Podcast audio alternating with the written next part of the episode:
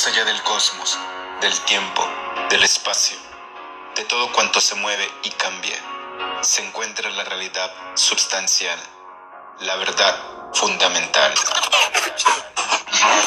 Prepárate para un viaje cósmico que te llevará a una galaxia donde todo, todo es posible. El poder infinito de tu mente. Transmitiendo desde Toronto, Canadá, para el universo y el mundo entero. Alberto Ares. Cuando el oído es capaz de oír, entonces vienen los labios que han de llenarlos con sabiduría. Vamos a enseñarle al mundo lo que es amor. Welcome, welcome to the final show.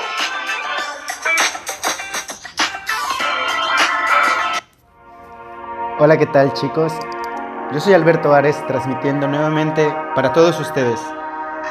Donde quiera que hoy tú me estés escuchando, agradecido estoy contigo, con tu alma, con todas aquellas mentes que siempre son capaces de abrirse a una nueva manera de explorar tu propia realidad. Porque recuerda que yo simplemente soy un emisor de un mensaje que hoy simplemente necesitas recordar. Todo lo que pasa en nuestras vidas diarias, cada acontecimiento, cada segundo, incluso cada latido en tu corazón, tu inconsciente ha de recordarlo en cada vivencia y en cada experiencia que uno mismo genera para tener una realidad, una realidad diferente a la cual nos esforzamos todos los días para que esa realidad mejore y dé frutos. Y para que esto dé frutos debemos indagar siempre el porqué de las cosas o el porqué de las trabas, bloqueos.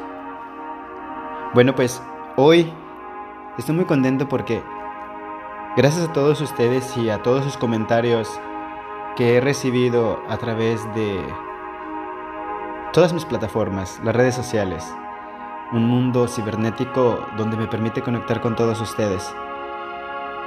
Y es a través del inconsciente donde yo siempre hablo contigo. ¿Y sabías que es tu inconsciente quien escoge a tus parejas? Así es. Muchos me habían estado preguntando por qué escogemos siempre parejas similares a, nuestro, a nuestra anterior pareja. Bueno, pues el inconsciente siempre escoge la imagen parecida de uno mismo.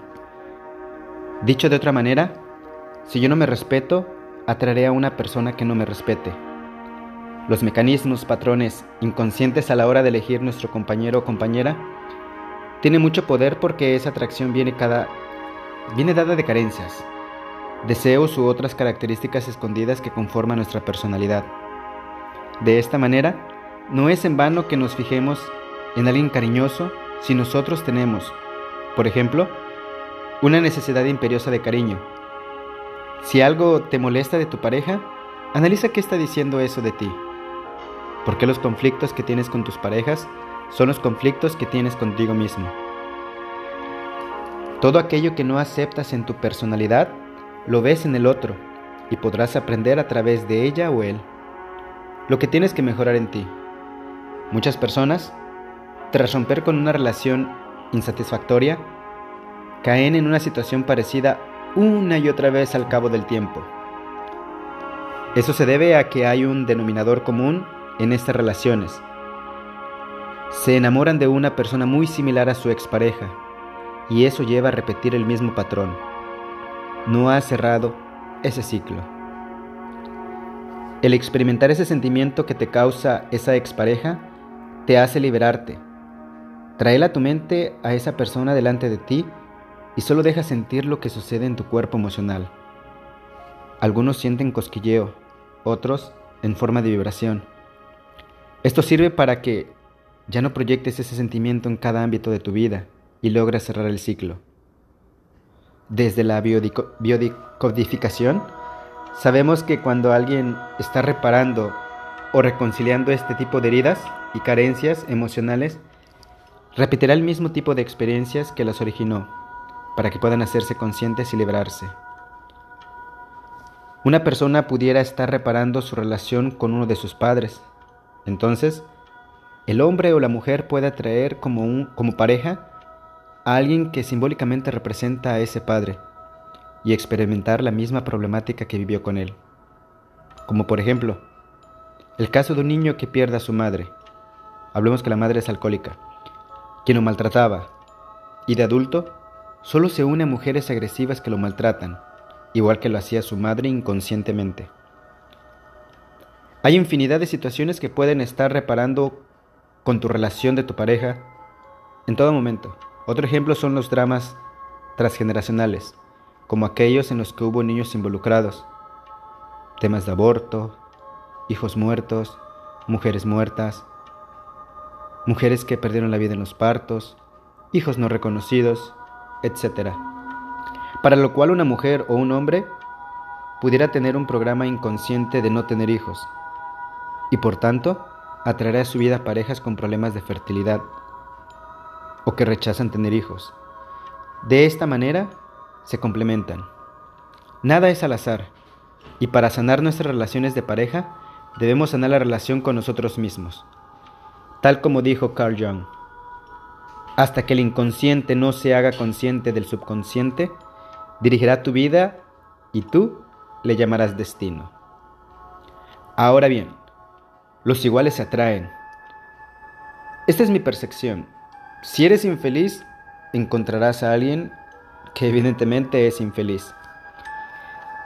La gente infeliz se siente atraída por la gente infeliz. Y está bien, es natural.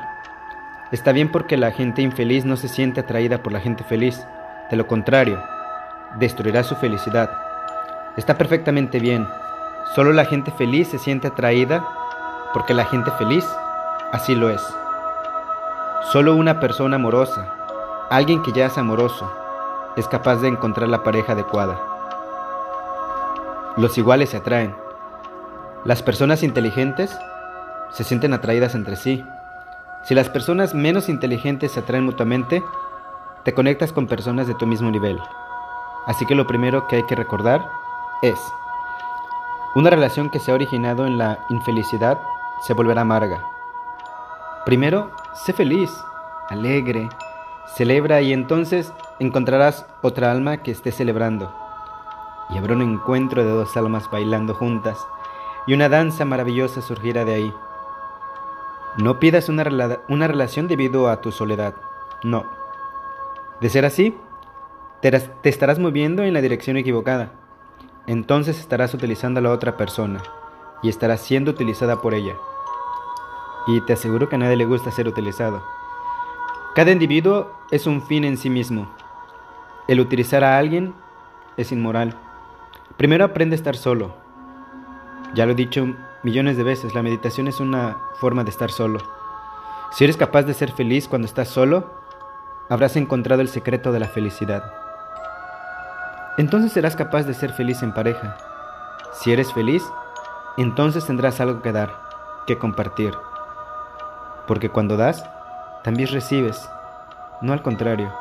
Entonces, surge la necesidad de amar a alguien. Normalmente tienes la necesidad de ser amado por alguien. Es una necesidad equivocada también. Es una necesidad infantil. Denota tu inmadurez. Es la actitud de un niño. Nace un niño. Naturalmente el niño no puede amar a su madre. No sabe qué es el amor y no sabe quién es su madre ni quién es su padre. Está absolutamente indefenso. Su ser no está todavía integrado, no está formado. No es uno todavía, es solo un potencial. La madre tiene que amarlo, el padre tiene que amarlo, toda la familia ha de volcar su amor en él. Ahora, él aprende algo que todos deben hacerlo, amarlo. Él nunca aprende que debe amar. Ahora el niño crecerá. Y si permanece estancado en esa actitud de que todos deben amarle, sufrirá por el resto de su vida. Su cuerpo habrá crecido, pero su mente, permanecerá inmadura. Una persona madura es aquella que descubre su, otra necesidad, la necesidad de amar a alguien. La necesidad de ser amado es infantil, inmadura.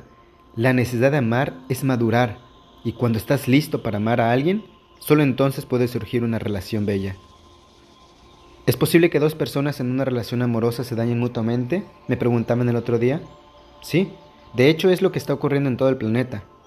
El ser bueno es muy difícil. Ni siquiera eres capaz de ser bueno contigo mismo. ¿Cómo vas a ser bueno con alguien más entonces? Ni siquiera eres capaz de amarte a ti mismo. ¿Cómo vas a amar a otro? Primero aprende a amarte, aprende a ser bueno contigo mismo. Tus santos religiosos te han enseñado a no amarte, a no ser bueno contigo mismo. Sé duro contigo, te han enseñado a ser blando como los demás y estricto contigo mismo. Esto para mí es absurdo. Yo te enseño que lo primero y más importante es ser amoroso contigo mismo. No seas duro. Sé blando. Cuida de ti mismo. Aprende a perdonarte. Una y otra vez. Siete veces. Setenta y siete 77, 70 y 77 veces aprende a perdonarte. No seas duro. No te enfrentes contigo mismo y así florecerás. En ese florecimiento atraerás a otra flor. Es natural, es la ley de la vida. Las piedras atraen a las piedras, las flores atraen a las flores. Entonces se crea una relación bella, con gracia. Si puedes entablar una relación así, tu relación crecerá se convertirá en una oración. Tu amor se convertirá en éxtasis y a través del amor conocerás lo divino. Vamos a enseñar al mundo lo que es amor. Son mis mejores deseos siempre, de paz profunda.